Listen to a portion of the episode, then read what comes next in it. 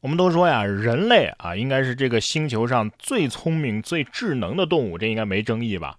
但是有些鸟啊，这个比人都机灵。在广东的珠海，就一男子啊，拍到乌鸦救火的一幕，在网上也是引发了关注。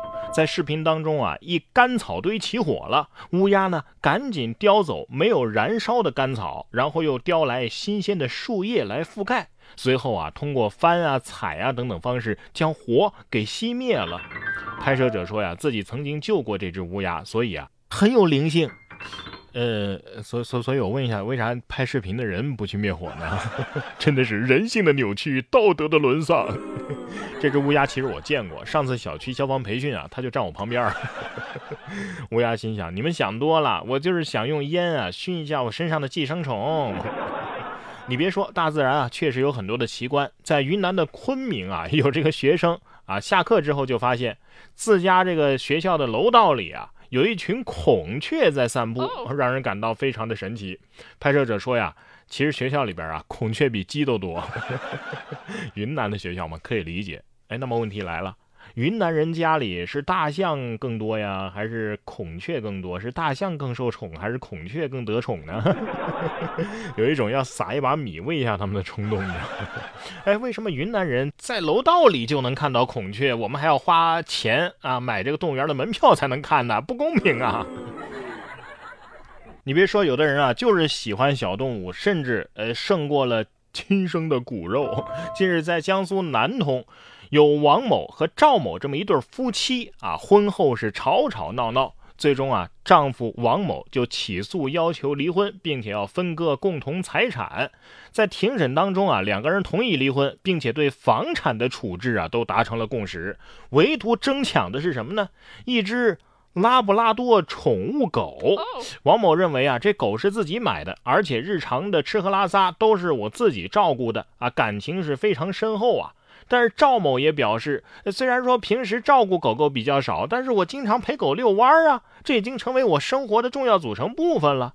法院综合考量认为，宠物的所有权应该归王某更合适啊。但是赵某对宠物呢也有感情，所以可以适时探望。哎呀，你们离婚会对狗狗的心理产生影响吧？啊，等狗狗长到十八岁，让它自己决定跟谁吧。哎呀，点开视频前我说为了一只狗，至于吗？点开视频看了这狗狗以后，哇，好可爱呀！房子、存款都可以不要了，给我狗就行，挺好啊，至少比那种分家之后啊把狗狗遗弃的强多了。见过喜欢狗狗的，没见过这么喜欢狗狗的；见过喜欢锻炼身体的，没见过这么。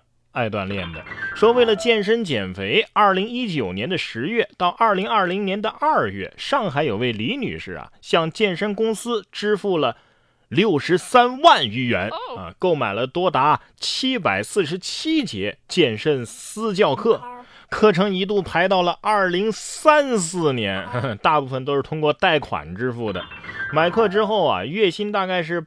八千块的李女士每个月要还的这个贷款啊，都达到了三到四万块钱。还款的压力啊，让她是不堪重负。到了二零二零年的八月十二号，李女士啊被诊断出患有肝血管瘤啊，医嘱建议不能剧烈运动啊。李女士于是起诉了健身公司，要求其退还课程费五十六万元。法院一审判健身公司退还李女士课程费十九万元。哎呀，健身课都排到二零三四年了，我觉得到那会儿啊，不用减肥了。科学家应该已经研究出光吃不胖的技术了吧？不是，我想知道的是，他是怎么用八千块的月薪能够贷款贷到六十三万的呢？啊，是不是没钱也能贷给我这么多呀？所以没钱不能防止我们上当了哟。有六十万，你直接把健身房承包下来，然后当教练的老板不香吗？不过，再大的老板也没有这么大的口气啊！说吉林磐石一男子啊，在网络上发布了多条视频，说在磐石，我只要遇到姓刘的、姓张的、姓王的，我就打。哎，引发了市民的恐慌，民警就锁定了这个违法行为人啊，陈某某，男，十九岁，磐石人，在当晚的一个饭店内啊，将其给抓获了。那么经过审讯呢，陈某某啊，其实是为了博取关注，在短视频平台上无事生非，发布了大量的扬言威胁社会的视频，造成了较大的社会影响。而这个陈某某啊，因为寻衅滋事，被治安拘留了十三天，并且罚款了七百块。有一说一啊，我觉得关他十三天是警察叔叔对他的一种保护，你知道吗？你找了这么大的三个姓啊，你这不是作死吗？你要说打这个莫奇呀、令狐啊，这这还得少挨点打是吧？毕竟姓这些姓的人少。哎，不过为什么你要找姓刘、王、张的呢？你说你要找姓刘、关、张的，那那就能确定了，这肯定是曹操。其实每期节目当中啊，说了这么多违法犯罪的这些人啊，我就在想一个问题：你说人性啊，它是本善呢，还是本恶呢？好像不管是哪个答案，都没法完全解答我的疑惑。呃，不过最近啊，我看了一本书啊，叫做《自私的基因》，倒是给了我一个特别的角度来认识这个问题。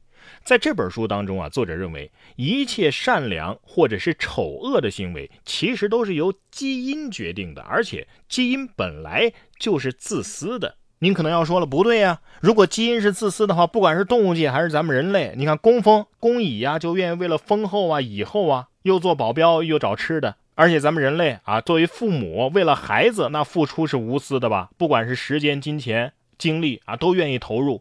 难道这些行为的背后是自私的吗？哎，在英国科学家理查德·道金斯看来啊，这些行为还真就是由自私的基因决定的。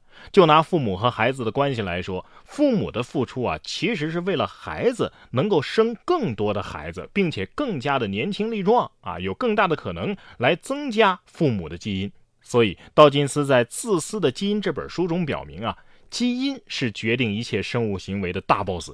在这本书中啊，道金斯通过通俗易懂的解释，为读者普及了基因的种种常识。他告诉我们，基因是自私的，正是由于自私的基因的存在，生物才能在漫长的岁月中不断的进化，并且发展到如今的地步。那么，面对这个略显残酷的真相，我们人类到底该如何看待生命的意义呢？又该如何认识自己呢？